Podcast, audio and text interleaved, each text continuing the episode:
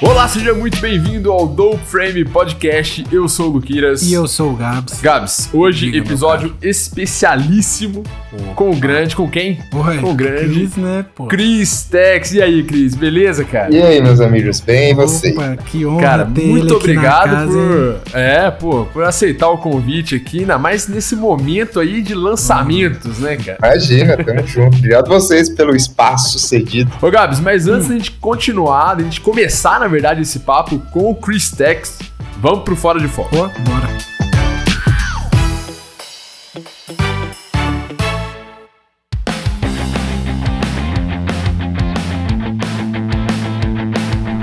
É isso aí, Gabs. Mais uma semana no Opa, Fora de Foco. Dope Frame Podcast. Nossa, a máquina não para! Exatamente. Cara, semana passada um episódio muito elogiado com Que o Carlos isso? Saldanha. Nossa, que, e foi uma delícia gravar, né, cara? Nossa, ficou demais, né? Pô, foi muito massa. Que que é isso? E, e eu já, já obtive aí pe- pessoas próximas do Hum.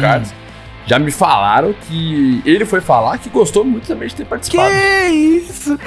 Que Verdade. legal, mano. É, aí sim, olha aí, galera. Olha aí, vocês pedem e a gente traz e olha aí que beleza. Que contato, hein, cara? Que, Não. que, que, que episódio? Se você, inclusive, não É. foi escutar ainda o episódio da Vai semana passada, que- do Frame número 11 com o Hum. Carlos Saldanha, pô, tá excelente. Mais E do que dá tempo que profissional, né, cara? Que, que Não. cara, que artista, o Carlos Saldanha. Sensacional mesmo. Que papo, né, cara? Não.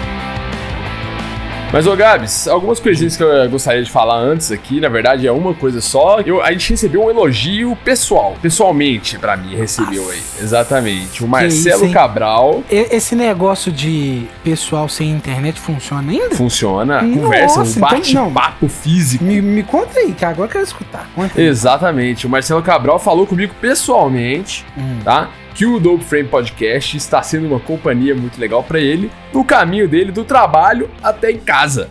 Olha aí que Nossa, que, sensacional. Abração, Marcelo. Valeu demais, cara. Exatamente. Ele também disse que as histórias dos convidados são muito inspiradoras. Se é verdade, são Não, mesmo, Isso é né, cara? verdade. A gente traz a galera e inspira a gente, mas a gente nem sabe, né, que tá inspirando a outra galera também, né? Exato, a gente acha que é só pra nós, né? Aham. Gabs, respostas na Dope Box da semana passada e a pergunta foi: qual deve ser a pauta do próximo programa? E a Bruna Penedo comentou: Hum. Universo Harry Potter e chama a Cacau.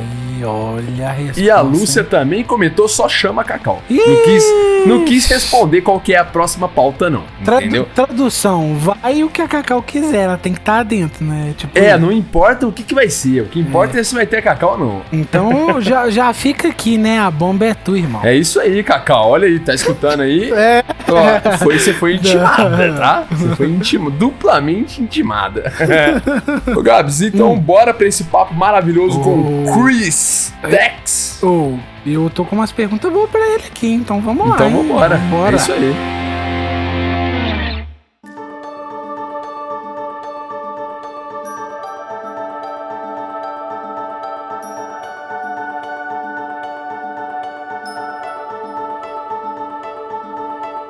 Cris, cara, primeiramente, muito obrigado de novo aí Muito por estar aqui no Double Frame. Podcast. É uma honra ter você aqui. Bom, vamos fazer uma pequena introdução aqui, uma rápida introdução do Chris Tex aqui. Chris Tex é um diretor, roteirista, quadrinista e é um cara que tá fazendo um barulho na internet aí tem um tempo bom, né, Cris? Estamos tentando, né? Ah, tá conseguindo, que isso.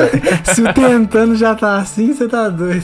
Exatamente. Mas antes da gente começar o papo, Cris, eu queria contar uma, uma história engraçada que eu tenho com você que você provavelmente não se lembra e nem sabe. É, vamos ver. Eu sempre tenho umas histórias, né, cara? Essa é boa, impressionante. essa é boa, É. pode contar. Quero ouvir, quero ouvir. Há 11 anos atrás, há 10 anos atrás, na verdade, cara, eu te entrevistei, cara.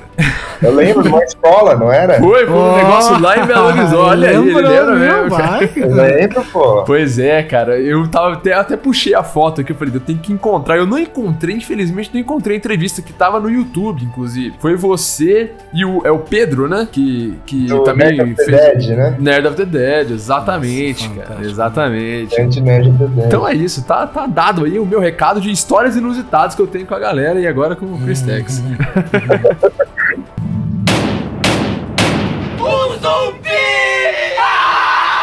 Mas então, dando gancho aí, Chris, conta um pouco aí sobre você, cara, sobre como que você começou a sua carreira, cara, de onde que veio esse negócio aí? Cara, é... acho que assim, como todo aspirante a realizador, cineasta, né, que quer fazer cinema, quadrinho, arte, é, já faz uns 10 anos que eu venho tentando aí lutar nessa área, né, para fazer, por exemplo, minhas próprias, as próprias ideias, né? Porque além de entrar no mercado, eu acho que o difícil é você também emplacar aquelas coisas que você criou, sabe? Sim. sim. É, acho que isso é muito difícil, assim, né? E, mas ao mesmo tempo é muito gratificante quando você começa a formar, de certa forma, um público seu que aprecia as suas obras, etc. Né? É, eu comecei fazendo curtas, né? Tipo, depois da faculdade de cinema, juntando os amigos mesmo, falando, vamos fazer cinema aí, vamos fazer, sei lá, tentar fazer algo diferente. Aí o primeiro, meu primeiro filme lá atrás, quando eu tinha, sei lá, uns 22 anos, foi o último Joaquim Pô,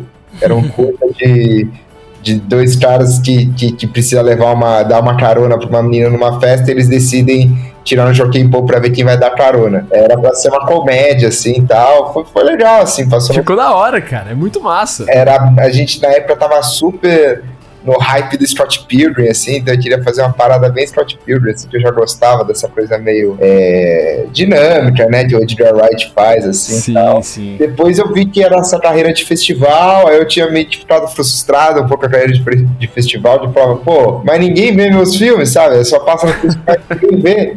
Então, tipo, fica meio chato, né? Aí, Aquela angústia, né, cara? É, super angustiante. Aí eu falei, ah, quer saber? Vou fazer algo então pra internet, que aí pelo menos as pessoas vão ver.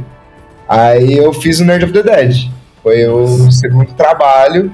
Que acho que esse repercutiu bem na internet na época, né? Que, era, que inclusive nos conheceram. Sim, que é a história de dois nerds que sonham em acontecer o apocalipse zumbi, né? Que uma coisa que sempre me deixa meio assim é né, nessas séries, nesses filmes que aparece zumbi, vampiro e as pessoas ficam, mas o que é isso? Sabe? É, tipo, eu nunca ouvi falar, e tipo, pô, mano, você já viu um milhão de zumbis, sério, você vai fazer mais um que ninguém sabe o que é, sabe? Então, tipo, a gente tentou dar essa subvertida na época, assim, de ser dois personagens que na hora que acontece o apocalipse, eles já estão muito preparados, era o sonho deles. Eles ficam malucos na hora que vi que é um zumbi, né, cara? Exatamente. Aí eles querem muito, mas enfim, aí fez um certo barulho, assim tal, mas nunca consegui emplacar o projeto, assim, nunca apareceu uma, uma emissora, né? Porque era uma série, né? Mas chegou aí pro Omelete, né? Foi. Porque lançou antes, antes foi lançado acho que três episódios, né, Chris? Isso, exatamente. É, a gente tinha feito uma parceria com o Omelete, se a gente, porque eu já tinha produzido toda a série, eu tava um pouco com medo de botar no meu canal e ninguém ver. E aí eu falei, ah, vou tentar botar no canal do Omelete, que já, já na época era tipo o maior portal e o único portal. Depois veio o Jovem Nerd, veio vários outros, né? Sim, Mas sim na época eu lembro que eles eram basicamente os únicos que estavam assim bem alto até. Eles estavam trazendo a, a CCXP também, assim, né? Eu falei, cara, talvez eu botando no canal deles pode dar mais barulho. E aí foi isso, mas assim, mas não, não virou dinheiro, sabe? Nada. Ah, mas assim, virou. Aí é que essas coisas sempre dão frutos em outro lugar, né? Isso que, é que a gente nem. Às vezes a gente nem liga uma coisa na outra no futuro, né? É, exatamente. Então, assim, o nerd não, não virou, não vingou mas foi graças a ele que eu consegui fazer minha primeira série pro canal Gloob. Como diretor, né? Como diretor, exato. E aí sim, era um, aí era no mercado mesmo, né? Aí não era mais independente do bolso, assim, né? 26 episódios da série chamada Boo, é, um chamado para aventura que passou no canal Globo em 2015, se não me engano. Foi animal, assim, uma super experiência. Eu dirigi todos os episódios e era uma coisa que misturava fantasia, coisa infantil, né? Tipo assim, todo esse universo meio Goonies, Harry Potter, sabe? Uhum, e na época foi também a maior audiência do canal. Eu já tinha feito até contrato pra ter, sei lá, umas oito temporadas, mas aí o, o, cara que criou a série brigou com a Globosat e. Porra, sério? rolando mais. É. Caramba. É, foi uma pena.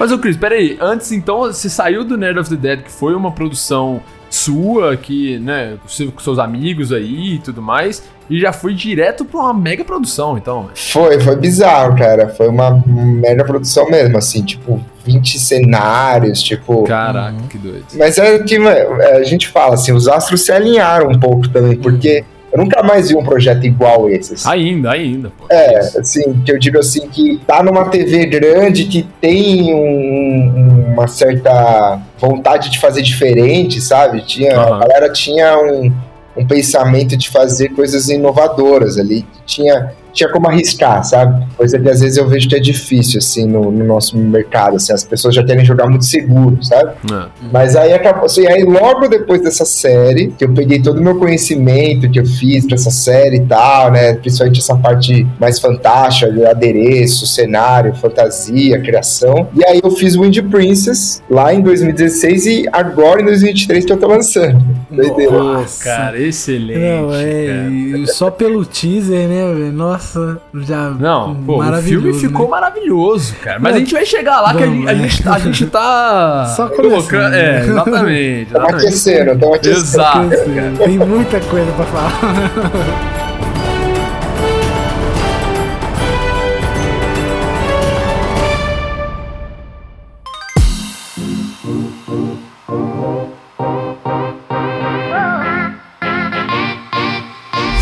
Cris, vamos voltar um pouquinho, cara. Você falou ali no começo que, né, você começou a carreira na hora que saiu da faculdade de cinema. Você fez faculdade de cinema, então? Fiz, fiz faculdade de cinema. E terminou, né? Terminei, foi até o fim, mas.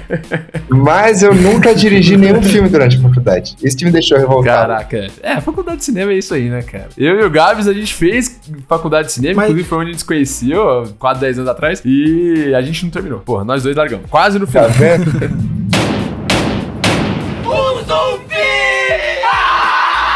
Ô, Cris, e desde esse início seu ali na faculdade, você já pensava mesmo em direção? Cara, essa é uma história curiosa, na verdade, porque assim, eu entrei muito é, cabaço, assim, no mundo do cinema, assim, sabe? Não sabia nada. Eu achava que ator fazia tudo. Eu tinha essa. Eu jurava que. Eu, eu até cito exemplo. Eu lembro quando eu assistia o Troia, sabe, o filme Troia. Uhum. Então, o Brad Pitt faz tudo, é óbvio. Tipo, eu sabia que tinha um diretor de fotografia, um diretor de arte, figurino, eu não sabia nada disso. Então, então quando eu entrei, e porque, porque como que eu vi o mundo, né? Eu sou aqui de Osasco, e eu juntava meus amigos aqui de bairro e tal, e fazia os filmes. Então eu achava que era assim que eram feitos os filmes, entendeu? E você também atuava, né? Eu também atuava, então era meio assim, ah, é normal, você chama a galera, atua e uhum. faz a câmera, faz tudo, sabe?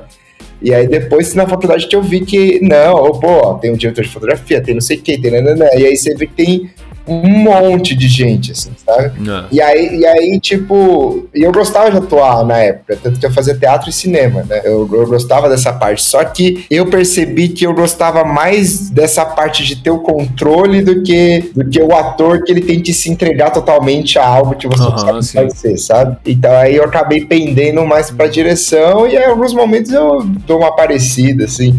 pois é, pois é, exatamente, né, cara? Inclusive, a cena inicial do Night of the Dead você aparece. No Sayonara você também, pô, tem um. Exatamente, tem uma pontinha. tem uma pontinha sensacional ali. Exatamente. Um zumbi!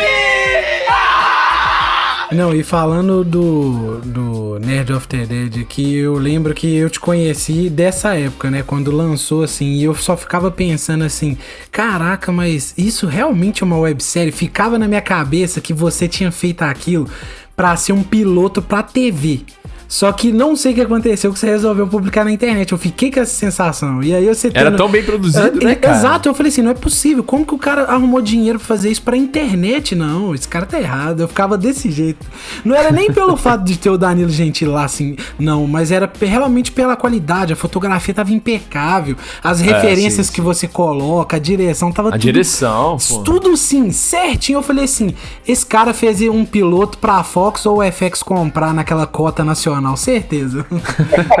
Pô, cara, assim, teoricamente, é, eu não sei se eu sou meio ingênuo, acho que eu fui um, um pouco ingênuo também, assim, porque eu sempre acreditei, se você faz algo bom, barulho, é, alguém vai ver e pode ser que alguém vai querer te chamar para algo, sabe? Uhum. Era um pensamento que eu tinha, assim. Então, é, eu não fiz necessariamente um piloto para TV, para um canal específico, Mas eu tava meio crente que se esse daí fizesse barulho, algum canal ia querer ter interesse, sabe? Uhum. É, mas acabou que não, nunca recebi nenhuma proposta de nenhum canal, assim. Falou, pô, vamos fazer essa série, sabe? Cara, é engraçado você falar isso porque a gente conversou umas semanas para trás aí com o Rodrigo Fernandes, do Jacaré Banguela, e ele falou a mesma coisa, cara, né, Gabs? Uhum. Que ele tentava fazer as coisas pra TV olhar para ele e a TV nunca olhou, nunca tá ligado?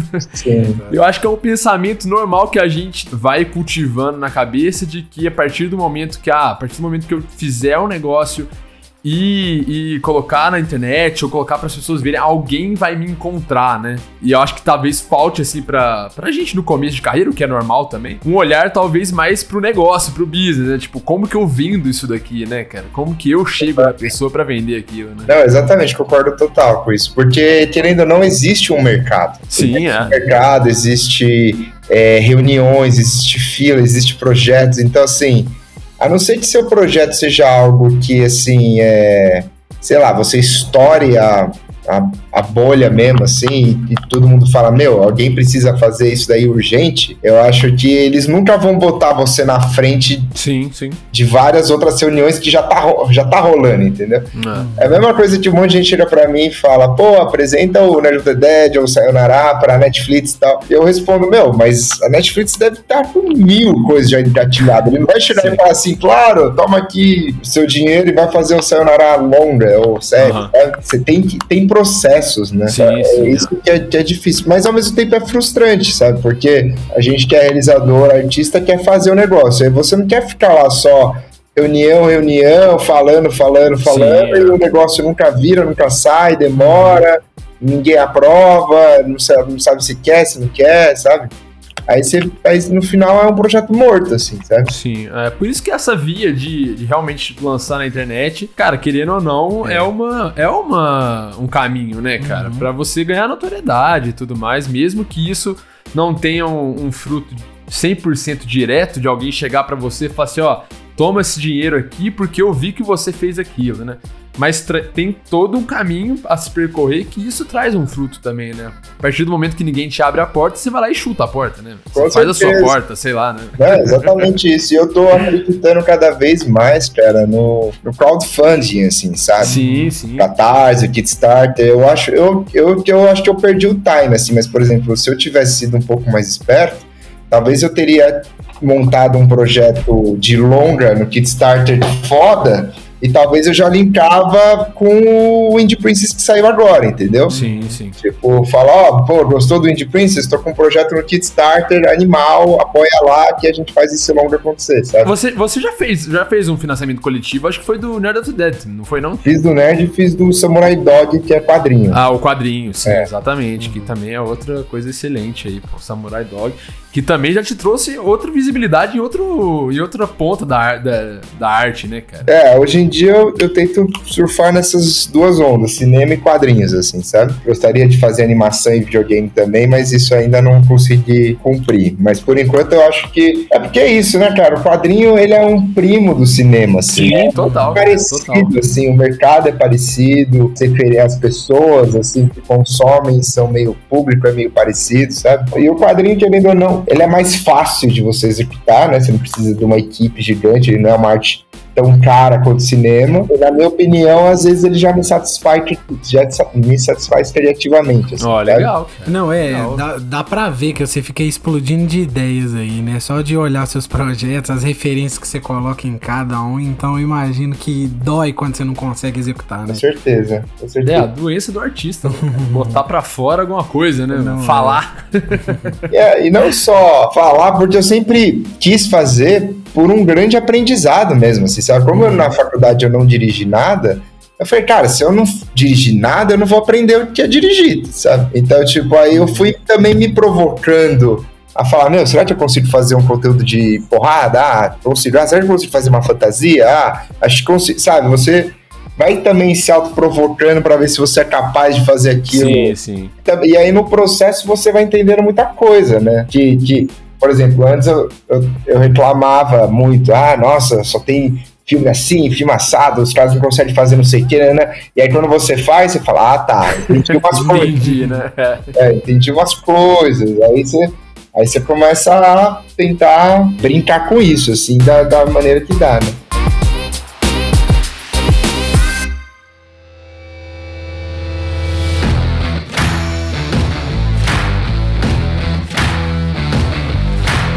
Você fez Nerd of the Dead, você foi dirigir uma série é, pro Gloob.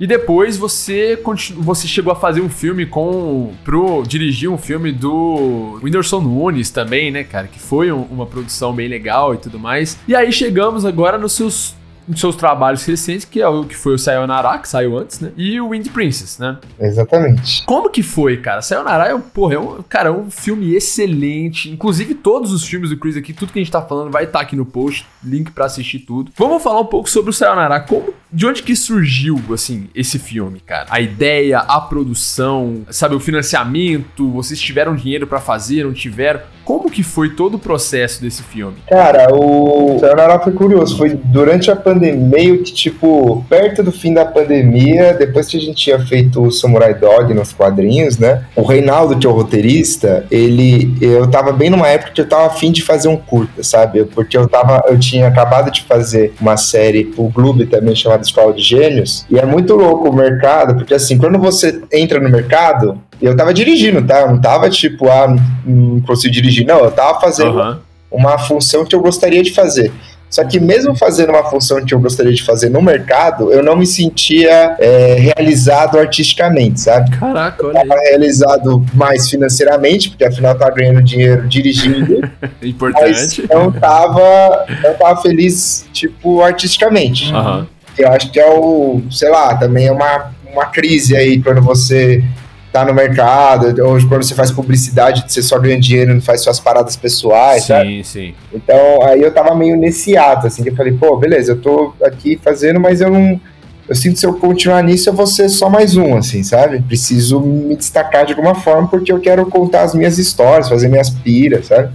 Uhum. E aí, nesse ato, eu tava escrevendo um roteiro, e aí o Reinaldo, que é o roteirista, apareceu com, com, com esse roteiro de Sayonara, e ele falou, e ele me mostrou um caminho que eu não conhecia, que era via Salic, que a minha produtora poderia entrar, que é tipo o apoio de isenção fiscal, né? É, você vai lá, você chega numa empresa, fala, ó, de você dar um imposto pro governo, você pode dar um imposto pro meu filme, você abate do seu imposto e tem um, uma propaganda, uma publicidade, uma visibilidade no seu filme, né? Então é meio que é uma contrapartida, né? Ele, ele já ia dar essa grana pro governo, ele pode usar essa grana para dar no seu filme e ainda sai com o logo, as coisas da marca dele no filme, tudo que se anunciar pôster, é, começo do filme, etc, né? E aí eu fui entrando nessa lei, aprendi um pouco, só que é uma pena que essa lei, é, essa que eu entrei, era só para curta, então era pouca grana. E aí agora que eu aprendi um pouco, eu tô tentando ver se eu consigo fazer um longa nesses mesmos esquemas de leis, sabe? É, e não ficar mais gastando dinheiro do bolso, que eu já perdi o dinheiro do bolso.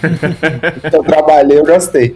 E aí, então, aí foi isso. Aí ele apareceu, a gente falou, pô, vamos fazer. Aí a gente tentou, fomos lá para Birigui, que era a cidade da onde ele tinha concebido a história, assim tal, né? Tinha visualizado. E a gente, né, juntei meus amigos, falei, galera, vamos aí, vou fazer pela minha própria produtora mesmo. É, e aí a gente fez, cara. E aí saiu. E, era, e era, a ideia era fazer um filme de porra, pancadaria mesmo, assim uma história de vingança, né? Mas e, e esse processo para vocês conseguirem esse, esse investimento através dessa lei foi muito complicado? Demorou muito? Como que foi? Cara, sim, é muito complicado. Tipo, a gente bateu na porta de várias empresas, porque assim, é muito difícil você expli explicar para pessoa, para empresário, tipo, todo esse processo, sabe? Você fala, não, é um dinheiro você já ia gastar, você não tem que botar o seu dinheiro, tipo, ah, você tem que falar pro seu contador, tem tudo umas burocracias, e assim, e a empresa, ela precisa também, isso foi a parte que a gente mais teve dificuldade, porque as empresas, elas precisam estar também é, na legalidade fiscal, né? Então, assim, ela não pode ir lá, é, sei lá, sonegar imposto, aí como que ela vai provar que ela Se ela já tá se vendendo pro governo, como que ela vai dar pra você, entendeu? Aham. Empresa que não tá também na linha, assim, sabe? E aí é difícil você captar também. Aí a gente conseguiu achar uma lá certa, uma que, tipo, era toda bonitinha, toda, Toda correta. toda correta, que era RTB, que aí eles nos apoiaram, que foi graças ao pai da atriz, da Samira, que, tipo, falou, ah, eu acho que eu consigo chegar lá neles, vamos tentar, a gente marcou uma reunião, conseguimos, eles gostaram, e aí a gente conseguiu o apoio deles, mas assim, por um milésimo eu achei que não ia rolar, sabe? Assim, foi muito Sim, sim. mesmo, assim, é muito difícil mesmo. Você ter contato, né? No final você precisa meio que ter contato com grandes empresas. Porque pensa, você só pode pegar 6% do lucro. Do, do, do lucro não, do imposto. Do imposto. Então, assim, Tem ela que ser uma empresa gigante também, né? é, ela tem que pagar muito imposto. Ah, Porque você não tá pegando o imposto dela do ano, entendeu? Você tá pegando Aham. 6%. Tem que ser. Tem é só essas empresas gigantes mesmo. Bradesco, Petrobras, que aparece em tudo lá. E aí conseguiram o dinheiro, bora começar a produção. Como que foi? Cara, aí a gente, tipo, fez um. Porque como existia essa, essa pira de fazer uma cena de ação, né? De pancadaria, que é o, a parte final do filme, a gente Sim, sim. focou muito nos ensaios, assim, sabe? Eu, tipo, eu ensaiava com, com a atriz, com a Samira e com o Jui também, que é o ator, porque eu, eu também falava, ó, antes de ser um- uma história de vingança, é uma história de amor. Então Sim, com certeza. na tela, vocês dois, por- porque assim, vai ter uma cena só que mostra a relação dos dois. Então eu preciso que o público logo de cara compre vocês, assim, né? Então a gente ficou trabalhando muito essa cena dos dois, deles tentando se né, passar essa ideia de, de, de um casal mesmo que se ama muito, que Eles na piscina ali. né? Exato, que faz muita né, diferença um pro outro, que ela vive nesse mundo da, da- do celular, digital, e ele é um cara mais presente, assim, né? Não é tanto, tanto que uma coisa que a gente mudou no roteiro, que eu sentia falta, é que ela só olhava lá no cemitério e ia embora, né, pra, pra missão final. E eu, e eu sentia falta dela deixar o celular em cima do túmulo, porque pra mim aquilo é o. É, é tipo o que o cara realmente queria, assim, sabe? Tipo, ó, eu estou. Eu, eu mudei, sabe? Eu não sou mais essa menina que fica no celular trabalhando. Agora, tipo, vamos, é, sabe? Ela deixa lá e vai pra brilha resolver uma coisa de vida ou morte, assim, sabe? Então a gente, tipo, pensou em todos esses detalhes e tal. Aí fomos lá na Biribiri, fizemos visita técnica, filmamos na casa do, da, da- da- do pai da atriz também algumas cenas, filmamos no bar, filmamos nas ruas de lá, sabe? Foi, foi uma coisa bem louca, assim. E ficamos uma semana lá. E foi durante a pandemia ainda. Então Caraca, olha aí. foi bem difícil, assim, porque, enfim, tava aquela noia, né, de, ah, estamos com corona ou não, várias questões, assim, tipo, teve um dia que o ator apresentou que tava com Covid, aí ficou aquele desespero, sabe, sabe Putz. pegou, não pegou. Assim, fazer cinema sempre é uma treta, cara, assim, não vou É a falar arte de resolver problema, né, cara? Não É, adianta. total, uma treta, assim. Eu tava até estranhando, porque os primeiros, as primeiras três diárias do filme, juro pra você, tava tudo fluindo assim, maravilhosamente. Tava, tipo, incrível. Tava a fotografia, mano, acertando, a atriz acertando a arte, não tava atrasando, eu tava fazendo todos os planos que eu queria no dia, sabe, cumprindo a ordem do dia. Tava tipo assim, meu, não é Tem possível. alguma coisa errada, Tem né? alguma coisa errada. Aí no quarto dia deu o teste lá, puto, o ator tá possível Covid. Aí faz, aí instaurou o caos. Aí falou, pô, vamos parar a filmagem? Não vamos, volta pra São Paulo, não volta. Ixi, aí virou a treta. Aí você falou, ah, agora, agora tá certo, né? Agora eu tô tranquilo porque o negócio tá indo, então, né? É, agora eu falei, ah, não era normal, né? Aconteceu uma É. treta aqui. Tava estranhando que não tava acontecendo uma treta.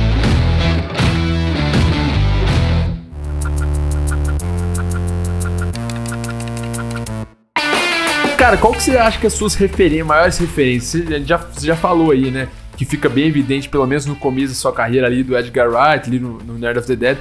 Mas quem que você tem hoje como referência de diretor brasileiro, é, internacional? Quem que você se espelha assim na hora que você vai dirigir uma cena, dirigir um filme? Cara, é, nacionalmente acho que tá tendo uma leva de um cinema que tá surgindo é, diferenciado, sabe? Que, que nem eu, eu falei esses dias num podcast que eu tava, que assim, eu não tenho nenhuma referência no sentido de fantasia, que é o que eu quero Sim, aham. gravar, sabe? Tipo, tanto que o cara que eu lá fora a pessoa que eu mais ouvi falar era o Zé do Caixão no, no mundo da fantasia. Aham. E mesmo assim, ele ainda não é uma grande referência pra mim, que ele fazia uma coisa mais terror. Ele, eu, eu, minha pira é, é outra atmosfera, sabe? Aham. É, mas assim, super respeito ele e tudo mais, e outros é, diretores e tal.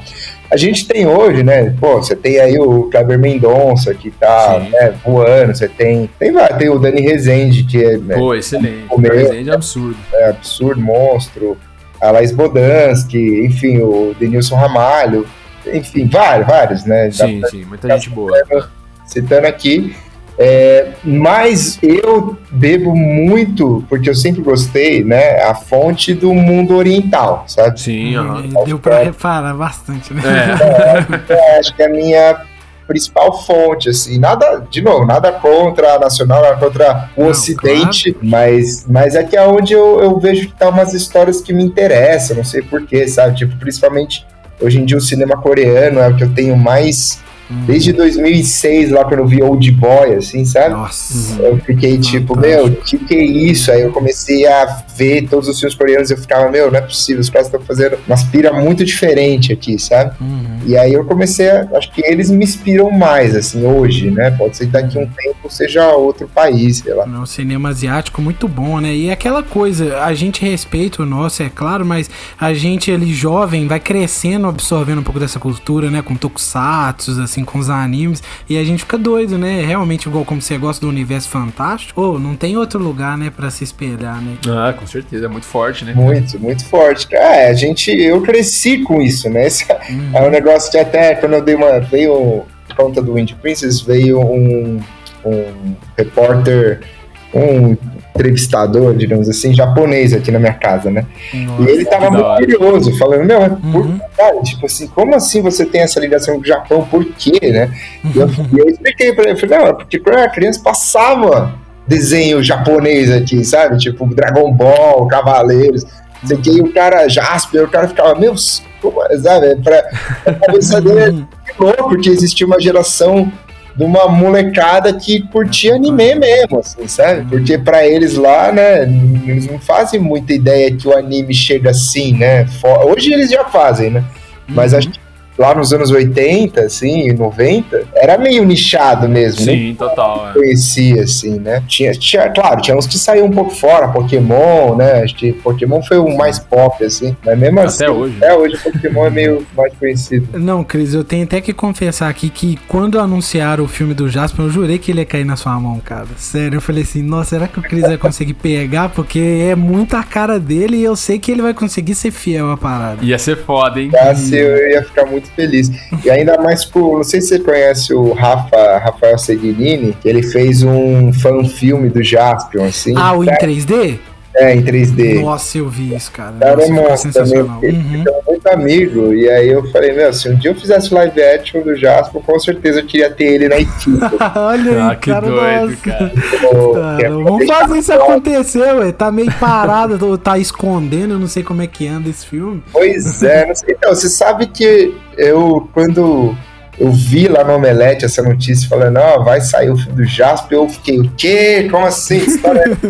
Entendi de nada, assim, eu falei, meu, eu, eu sou o cara pra fazer um filme. Exatamente. Exato, Eu exato. montei o pitch, fiz o... Inclusive, Essa sexta eu vou ter uma reunião com o Nelson. Nelson Sato, que é o que tem os direitos do, do Aí, Jasper. ó. Não sei se é pra falar de acho que é pra Oh, Olha aí. Olha a gente prevendo aqui, hein? Vai Pô, cair no colo certo isso aí. É, seria incrível, cara. Mas, é, mas por que eu te pareça, eu não fiz o Jaspion. Mas nos quadrinhos eu tô fazendo o Jiraya, né? Pô, que doido, cara.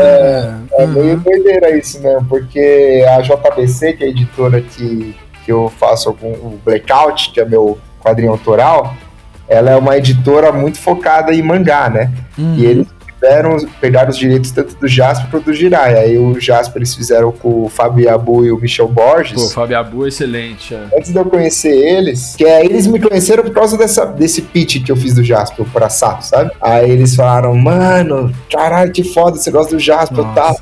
Eu falei, pô, eu queria muito fazer o quadrinho. Ele falou, ó, a gente O Jasper já, já meio que a gente fechou aqui, tá no, no projeto pros caras lá, mas a gente tem o Jiraya. Você quer fazer? Eu falei, óbvio, pode o Jiraya. E, e isso é o que? Coisa para ano que vem, assim? Já quero comprar, já. Cara, vai sair. Era pra sair agora no final desse ano na CCXP, final Uhum. desse mês, agora de novembro. Mas vai sair no começo do ano que vem. a Nossa, gente cara. Que tá, falta acho que, sei lá, 30 páginas por aí. Nossa, que demais. mais, não sei. Não, sensacional. Tá bem da hora, cara. Assim, as páginas estão bem bonitas. O Santos, que é o, minha dupla, né? Que a gente faz tanto o Blackout quanto o Samurai Dodge juntos nos quadrinhos. A gente tá fazendo Jiraiya também. E, cara, tá muito da hora, assim. Eu fiquei muito feliz com o resultado. Pô, assim. excelente. Ó, ansiedade aí pra sair Nossa, logo. O Gato é. falou aí, pra já comprar. Tá doido. Não, já de antemão já fala que obrigado, Cris, por estar aqui. Obrigado por continuar fazendo aí pra gente.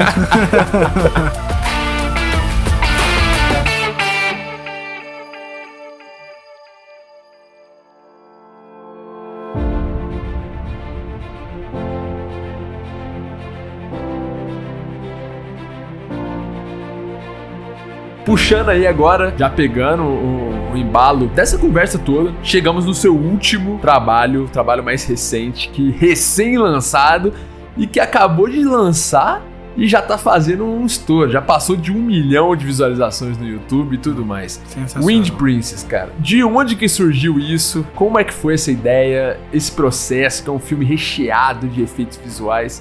E um filme que, pô, diga-se de passagem, é excelente, muito bem produzido, como tudo que o Chris faz. Como que foi, cara, produzir Wind Princess, cara, dirigir? Pô, cara, obrigado mesmo aí pelas palavras. Fico até sem graça. Não, que isso, Que pô, isso. sincero, 100% sincero. Obrigado mesmo. O Wind Princess, ele foi um processo. É, foi, uma, foi um filme de fato que foi o mais difícil da Eu carreira. imagino. né? Porque como ele foi feito totalmente independente, ele tinha essa ousadia de fazer muita pós-produção, que é a coisa que eu menos domino, assim, né? Então eu contei com a ajuda de muita gente para esse filme sair, né? E aí quando eu falo lá no começo do filme que foram sete anos fazendo o filme, é que não foram sete anos executando o filme, foi sete anos procurando gente para fazer e É, Cara, tipo, foi sete anos, tipo, falando, cara, você é um cara bom de efeito, você tá faz... eu sei que você tá fazendo sprite, mas tem como dar um- dois segundos pra fazer essa ceninha rápida, sabe? Então, tipo assim, foi muito exaustivo isso de tentar angariar e convencer e, e- e botar a energia das pessoas pra fazer, perder o tempo delas por um bagulho que ninguém sabe que vai dar, sabe? Então é, essa parte foi muito trabalhosa. Mas a nossa ideia lá atrás, quando, quando eu tava com essa vontade de fazer Wind Princess, era meio que por, duas razões, assim. Uma é que eu tava. Eu tava. Depois que eu fiz o Nerd of the Dead, essas coisas, eu percebi que a gente. Seria legal pra mim na carreira tentar fazer uma adaptação de algo sim, aham. Uhum. sabe? Porque às vezes eu fazer só minhas ideias também, ela é muito difícil para virar, porque você precisa ter nome, né? Não é? E às vezes a adaptação é, você consegue já vindo uma pré, né, numa pré-concepção, assim. E é uma né? forma de você ganhar nome pra depois fazer ideia sua também. Exatamente. Aí, só que assim, foi um. Igual o cara falou no comentário lá, é tipo assim, tem que ter muita, muita coragem, porque você pegar Ghibli, anime, Sim, nossa. coisas que a galera, tipo assim, trata como, sabe? Venera, né, cara? É, tipo assim, pra você desagradar esse público é muito fácil, assim, sabe? É uma linha muito tênue, assim, pra você só ser um, um- um maluco que tentou fazer e ficou uma porcaria, sabe? Então, eu, ao mesmo tempo que eu queria essa adaptação, eu sabia que era muito arriscado fazer pra agradar as pessoas, ainda mais que era um negócio vindo independente, né? Se ainda tivesse grana da indústria tentando agradar e tal, aí você não perde nada, né? Quem perde é o Sim, é. com dinheiro. Eu não, tinha tudo a perder, sabe? E aí, beleza. Fui lá, é, e aí então, tinha esse objetivo de, da gente. E aí, beleza, eu tava querendo fazer uma adaptação e eu falei, cara, quem que eu adapto aqui? Provavelmente tem que ser algo que eu goste, né? Pra eu ser fiel à obra, já que eu vou perder, ener- gastar energia nisso, que eu tenha é, algo, né? Que que seja uma parada que eu gosto. Aí eu pensei muito em videogame no, no começo, pensei no Zelda, pensei no Metroid, pensei, sei lá, é, teve várias, vários, próprio Akira. Só que o Akira ele me deu uma desanimada. Eu ia fazer o Akira, mas ele me deu uma desanimada porque tava saindo muita coisa do Akira já, sabe? Uhum. Aí eu falei, ah, o Akira já tá muito hype. e que ninguém tá vendo ainda, sabe? Uhum. que, que acha que sua cara e ninguém tá vendo? E aí eu queria a shower que ninguém tava vendo e que juntasse fantasia com ficção científica, que era o que eu queria é, mostrar, que eu conseguiria fazer, sabe? Uhum. Sim, e aí sim. eu encontrei a Náusica, né? A Náusica, como fala aqui, que Aham, é o fantástico. primeiro mangá do Miyazaki. Uhum. E assim como Akira, eu acho que tem muita história que nem foi contada nem pelos próprios autores, sabe? Uhum. Tipo, o mangá do Akira tem seis volumes gigante, que o próprio filme não, sabe, conta, sei lá, os primeiros dois volumes. Mas o universo é muito rico, né? cara? É, o universo é muito rico e o Náusica é a mesma coisa. Tipo assim, É, a sim. própria animação do Miyazaki não conta toda a história que ele criou no mangá, sabe? Então, eu achei que poderia ser uma coisa que valia a pena mostrar pro mundo. E aí, juntando essas, essas características, a gente decidiu fazer. E aí teve toda. Aí começa a parte de produção, né? Tipo, aí fui falar com a Laila, que é a produtora do filme, falei, ó. A fim de fazer essa doideira. Falou, meu, muita doideira. Tem deserto no Brasil? Não tem. Como que a gente faz o casting desse elenco? Quem que são os, né, os cabeças? Quem vai fotografar? Quem vai não sei o quê? E aí a gente começou a fazer todo um plano pra conseguir produzir isso aí. Foi uma loucura total, assim. Caraca, imagina, cara, só de ver o filme, assim, dá pra Não, ver. exatamente. Dá pra, inclusive, dá pra ver, assim, escorrendo na tela de vez em quando o suor do Chris. Eu vi. Com certeza. Dá, dá pra ver. Muito bom.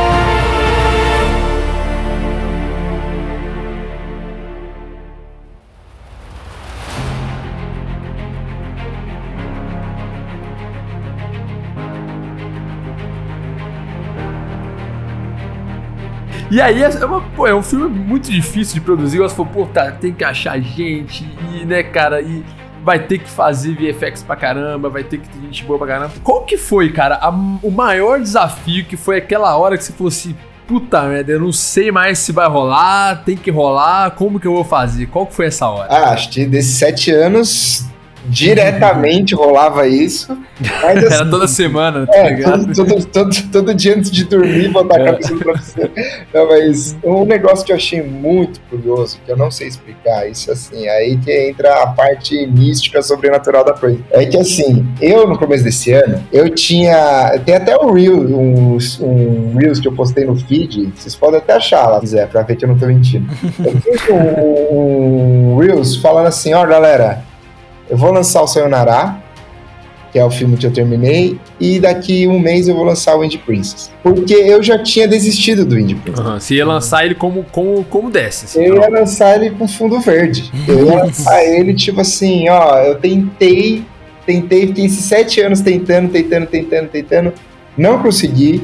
Tipo assim, não, não, eu ia fazer um vídeo falando, ó, galera, essa é a nossa intenção, não conseguimos, falhamos, falhamos, mas vamos cair em pé. Já, já tava na minha cabeça que ia ser isso, sabe? Tava conformado, né? já tava conformado. Falei, não vou precisar acabar, porque todo mundo que aparecia na minha vida falava, não, vamos lá, Cris, vamos terminar. A pessoa dava menos de um mês, já tinha pego um job e não Não entregava nada. conseguia mais dar atenção, né? Não conseguia mais atenção. Então, assim, é uma droga, cara, mas dinheiro é importante pra É, fazer. com certeza. É. Todo mundo tentando aí, né, cara? É, você precisa parar o tempo da pessoa. Ela não vai gastar o tempo dela pra fazer algo também, né? Tipo, que nem é dela, assim, sabe? É, é claro que ela vai acabar fazendo parte daquilo, mas eu entendo que pra pessoa é tipo, ah, mas essa parada não é a minha ideia. Por que, eu vou perder meu tempo fazendo a ideia do outro, sabe? É, Até porque muitas, muitas vezes, ainda mais no nosso ramo, o, outro, o cara que né, pega pra fazer alguma coisa pra você, ele também tem o sonho dele ali rolando no background, né, cara? Aquele, Exatamente. aquele projeto de sete anos dele rolando. É difícil conciliar tudo exatamente. isso, né? Exatamente. Eu sou assim também, às vezes eu ajudo uns amigos, mas Sim, eu tenho sim. projeto. É, eu entendo que é difícil, assim, não, não culpo ninguém. Por isso que eu não tenho mágoa ou ressentimento de ninguém de falar, ah, você ou ele falou não pra mim, não pôde, agora o nosso filme está Agora bombando. toma, né? Não, não tem, porque eu entendo, sabe? Eu entendo super, assim. E, e eu agradeço de verdade a todo mundo que conseguiu gastar um pouco do seu tempo e, e fazer esse filme acontecer, sabe? Foram, foram pessoas mesmo, eu não entendo nada de. Eu acabei no final, teve, teve outro negócio curioso, que assim, o meu amigo fotógrafo, Francis, ele falava assim: é, esse filme só vai acabar quando o Chris botar a mão e ele mesmo fazer, sabe? e aí foi meio isso mesmo, assim, que eu falei, mano, quer saber, eu vou beleza, eu vou mandar esse, esse filme no Chroma, mas eu vou ver se eu consigo, pelo menos alguns planos, deixar menos tosco, sabe? Aham. E aí eu comecei a fazer alguns planos, e comecei a, a fazer, até de certa forma, possivelmente é, aceitável, sabe? Então tem uns planos lá do filme que fui eu que fiz mesmo, não teve outra gente. Pô, cara, então tá bem, bem mais que aceitável. Que isso, velho. Fiz um, tá muito bom, umas lá, uns, né, uns efeitos, então eu acabei fazendo. E aí, a partir disso, foram, esse, exatamente nesse ano, foram surgindo pessoas que conseguiram de fato, não sei, ali um usaço falou, Cris, é, deu uma brecha aqui no trampo, vamos lá, sabe? Foi, foi acontecendo assim, milagrosamente. E aí, no meio do ano, a gente, tipo, terminou, mandei lá pro, pro Fantasia, que era um festival que eu queria muito entrar em Montreal, e o negócio entrou, aí entrou em Cities, que é um outro festival gigante na Espanha, que são os dois maiores festivais de gênero, e aí eu falei, ah, é, a ideia nunca foi estar nesses festivais, né? A ideia sempre foi pra internet, mas irado que entrou nesses festivais, conheci muita gente da hora, da área, produtores, diretores e tal. E aí agora na internet ele saiu e, graças a Deus, aos deuses, às divindades, tá, tá indo bem, né? Pô, tá indo muito bem, que isso, pô. Mais de um milhão de visualizações aí em quantos dias que, que lançou? Tem que... Cara, hoje, dias, ó, nove horas agora que passou, fez exatamente uma semana que eu lancei. São sete dias, olha aí. Dias, é, é, é um absurdo, cara. É um fenômeno, cara. Não, e, e, devo falar que realmente o VFX que ele conseguiu ficou muito bom, cara. Porque eu entendo ele, com certeza ele ficou com medo de, né, de poder estragar a história por causa do VFX, mas. Cris, você conseguiu mais uma vez, cara, surpreender a gente com um curta pra internet, né? Que poderia estar tá aí passando em algum stream, alguma coisa. Mas um tributo, né, né? É, pô, um legal tributo. demais, pô. Não, eu queria até olhar com ele isso. Como é que ficou essa questão assim, Cris? Não veio ninguém te encher o saco em relação a royalties, alguma Direito, coisa do tipo? Assim. É. Cara, por enquanto não. Teve uma, uma vez, quando eu tava no Japão, em 2020, que eu tentei lá falar com o estúdio Geek, né? Fui para assim, eu fui para lá na verdade para conhecer, para passear, porque era meu sonho conhecer o Japão. Mas eu aproveitei que tava lá e falei, bom, será que não rola tentar alguma coisa aqui, já que eu tô aqui, né? O não eu já tenho, né? É, o não eu já tenho. e aí, tipo, coincidentemente também tinha uma menina lá, a Mari, que, que é, viu o trailer no Facebook e tal, e ela viu um post meu, acho, falando, ah, estou no Japão, ela me mandou uma mensagem falou, pô, Cris, sou a Mari e tal, tô, sou daqui do, do, do Japão, vi seu trailer, queria muito marcar um café com você, porque meu TCC foi uma coisa da náusea, sei lá. Aí eu falei, ah, demorou, tô aqui já, né? Vamos marcar um café com ela. Aí, meu, a menina era incrível, assim, super simpática, super gente boa. E aí eu falei pra ela, ó, tava querendo falar com o estúdio Ghibli. Aí eles me explicaram que no Japão eles têm uma coisa muito tradicional que assim, geralmente você precisa ser introduzido, sabe? Tipo, você ah, não pode pegar sim. lá e. E aí, beleza? Sabe? Tipo, tem que ser alguém de confiança que fala assim, ó, oh, posso te apresentar essa pessoa, lá, lá, lá. é todo um protocolo, assim, sabe? Você não conhece qualquer um assim, estendendo a mão, sabe? E aí ela falou, ó, oh, eu posso tentar, é, porque acho que você não vai conseguir falar com a Ghibli. Você mandando e-mail, igual você fez, você não vai conseguir. Mas eu aqui, que sou, né, do Japão, lá, lá, lá, é, e conhe acho que ela conhecia alguns dos editores de alguma editora lá de mangá. Ó, posso tentar, meus caminhos aqui, é, falar com eles. E aí a gente tentou marcar uma reunião, a gente tentou, aí eles desmarcaram a reunião, mas aí ela ligou para eles e aí eu, ela falou em japonês com eles, né? Não, não entendo japonês, infelizmente. E aí ela, tipo, respondeu para mim assim, ó, a Ghibli falou o seguinte, é, eles não... É, porque eles viram ó, o trailer. Né? Ela mandou. Caraca, então eles viram a parada. É, o trailer sim, não sei se viu o filme, né? Mas é, eles falaram basicamente assim: ó, a gente não pode dar um selo de verificação falando que isso aqui é do estúdio Ghibli, até porque não é mesmo. Sim. Então, assim, não vamos botar falando, ah, a Ghibli tá por trás disso, a Ghibli faz parte disso, então, sim, a gente não quer se envolver nada com isso. Teoricamente, para você não, para o seu amigo aí não tomar o processo, né, ele falando para ela, você precisa estar tá dentro de três coisas. Uma é, você tem que deixar claro que essa obra não é sua, é uma homenagem ao Miyazaki, como você está falando.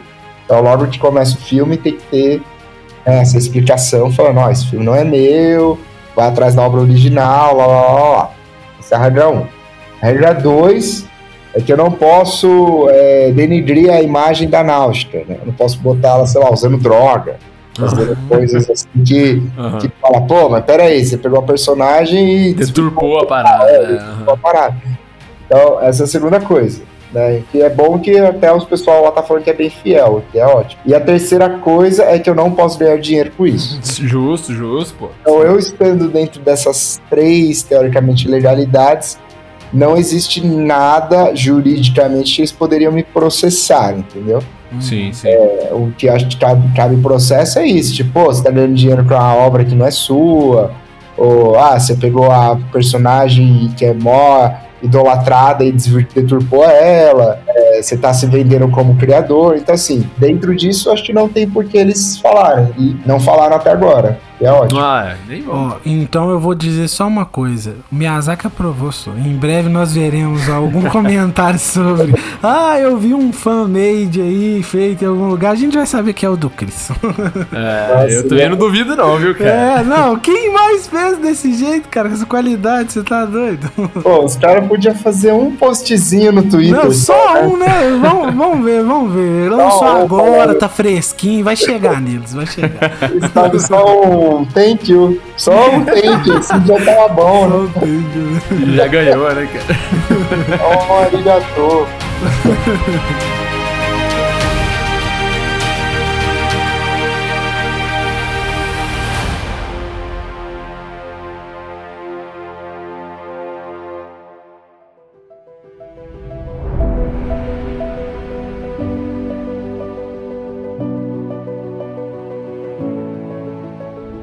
Cara, qual que você acha que seria? Eu faço essa pergunta pra todo mundo que vem conversar com a gente aqui. E eu sempre pergunto pra mim mesmo, não é só pra quem tá ouvindo, é pra mim mesmo. Mas qual que você acha que seria um conselho, cara, que você daria pra alguém que tá começando aí, que sabe que, tipo, tem esse sonho de trabalhar com cinema e que tá aí batalhando entre ganhar o dinheiro e o cinema e sabe, quer de alguma forma, cara, viver essa vida da arte e seja com cinema, com quadrinho, com toda a sua expertise, com toda a sua experiência de vida e de carreira. Qual o conselho que você daria pra essa pessoa, cara? Lembrando que essa pessoa sou eu. É, não, e eu ainda complemento o seguinte, já que o Cris aqui tá na nossa casa aqui hoje, a gente tem que aproveitar esse negócio, até pra quem tá pensando em desistir por causa dessas Exato. chibatas que a vida Eu dá. vou falar a minha experiência, né? Não Claro, falando com claro, certeza. É o seu É. conselho. É, eu tô falando que eu faço é o certo ou errado, né? Mas assim, eu acho que na nossa área, felizmente ou infelizmente, você tem que fazer. Tem que fazer coisas. Eu acho que a gente é, é, é um meio muito acostumado a falar, sabe? Tipo, ah, eu tenho projetos, eu sei fazer não sei o que, né, né, né, e pouco mostrar e fazer, sabe? Sim, eu acho que nem eu te falei, os projetos que eu fiz, eles. é, beleza, eu sangrei, me ferrei em várias coisas, mas eles, em algum lugar, ele abriu portas. Em algum lugar, que até que a gente não imagina. E se eu não tivesse feito nada, eu não estaria em lugar nenhum, entendeu? Então acho que assim, você precisa fazer. Acho que esse é o meu maior conselho, é você, se possível, juntar os amigos ou pessoas que estão afim de fazer também, porque acho que essas que vão ser o sua, seu motor do carro, sabe? Que vai fazer Sim. seu carro funcionar. Então, assim, junta a galera, faz por você, não espera ninguém, ou não acredita em ninguém que fala que sua ideia não tem nada a ver, ou que, porque a verdade é que ninguém sabe de nada, sabe? Pode ser que você faz um negócio história e ninguém tava esperando nada, sabe? Falar, pô, realmente, o cara tava tinha uma ideia louca e deu certo, sabe? Porque a verdade é essa, ninguém sabe nada ali da, da, da- Até outro dia eu tava vendo a série do, do Barry, não sei se você assistiu essa série. da- da Essa série é engraçada. Cara, eu amo essas séries, eu acho genial. E tem uma cena que o cara fala assim: é, a, a menina tá fazendo um pitch na Netflix, né? Pra emplacar a série, a série dela. E aí ela chega pra menina da Netflix e fala: Meu, a série vai ser isso, isso, isso, eu quero emplacar essa série. Aí a menina, meio da Netflix, do mundo deles lá, fala assim: A verdade é que ninguém sabe nada. Só quem sabe é o algoritmo. Que merda. e aí você fala: Puta, fudeu então, né? Exatamente. Mas, mas, mas, assim, no final é meio isso. assim, Você tem que fazer pro algoritmo te achar. Faz que o algoritmo te ache. Que é o difícil, né, cara? É, é o difícil. A gente às vezes fica tão perdido na- nas responsabilidades do dia que chega de noite e fala, puta, tenho a ideia do roteiro pra escrever aqui, pra iniciar aquele negócio que tá na gaveta. Aí você fala, puta, mas eu tenho que fazer não sei o que, eu tenho que fazer não sei o que, aí você acaba desistindo, amanhã eu faço e tal. Eu e o Gabs mesmo estamos nessa aí, tem anos já. cara. Tem.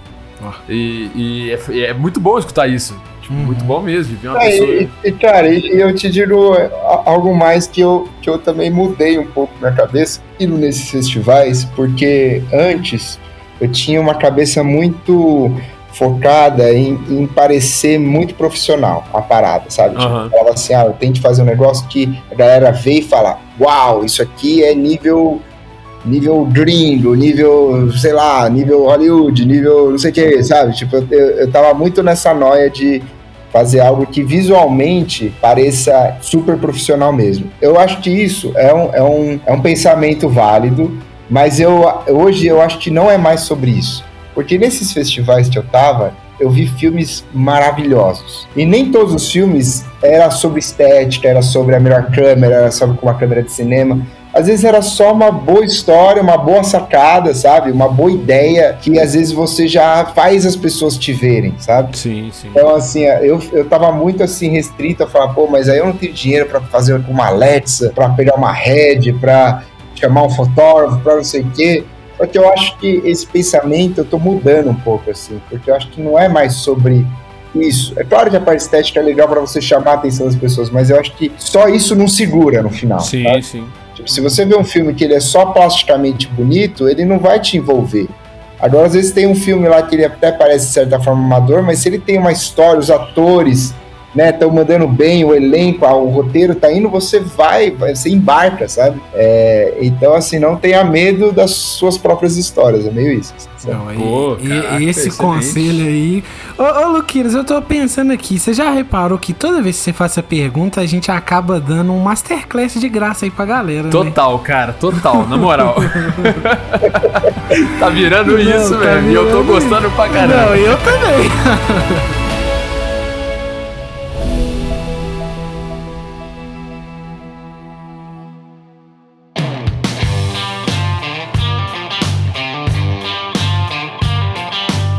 Cris, cara, muito obrigado por. Não, muito pô, tá obrigado aqui. mesmo, né, cara? É, a, a minha, eu já posso falar que eu sou quase um amigo do Cris, porque é a segunda vez, tá? Segunda A vez terceira já. você pede música só. É, Exatamente. na, na terceira eu peço foto, tá ligado? é, boa, boa, pede foto. Somos amigos, somos amigos. Muito obrigado, cara, por tirar esse Não, tempo pra conversar com a demais, gente, pra compartilhar todo o seu conhecimento aqui, a sua história. Foi muito massa. Cara, onde que a gente encontra no Instagram, no YouTube? É, todos os links vão estar aqui, mas tem algum lugar que, puta, acabei de lançar isso aqui, me encontra lá. Cara, se você botar Cristex, é, tanto no Instagram quanto no YouTube, é, o Wind Princess também, se você escrever Wind Princess, é, acho que você acha fácil, Wind de vento e Princess de princesa, você encontra fácil meus projetos. Tem meu site também, é www.texfilmes.com.br, não, é só .com, eu acho, é o BR, não sei, preciso confirmar agora. Mas eu tenho meu site, que é Tex... Ah, se você botar Tex Filmes no Google, você já vai achar. E, e é isso, cara. Tex, Tex Filmes, Wind Princess. Excelente, excelente. Ô, Gabs, onde que a gente encontra, cara? No Insta, gabs.mp4, eu tô sempre lá, só mandar um direct pra gente conversar aí, que a gente traz aí conversas legais como essa, né, não, Luqueiras? E você, Luqueiras, onde te acha? Também Luquiras em qualquer lugar, só achar. Só Não, Luquiras e... já era. Fechou. E pra agradecer mais uma vez o Cris por ele estar aqui, por ceder o tempo dele, que é precioso, né? Não é igual o nosso que a gente é uns atores, né, Luqueiras? Até Mas, parece. Cris, obrigado por estar fazendo, cara, não ter parado, porque eu vou te falar, essas, igual você disse, que é, abre portas indiretamente, muda a vida das pessoas. Igual quando eu conheci o Nerd of the Dead, eu virou a chavinha do cinema de vez em mim, porque eu falei assim: se alguém tá fazendo isso pra internet com essa qualidade, eu também quero fazer, por que não? E aí seguiu o caminho, o Luquiras também com certeza foi impactado por algum 100%, projeto seu específico.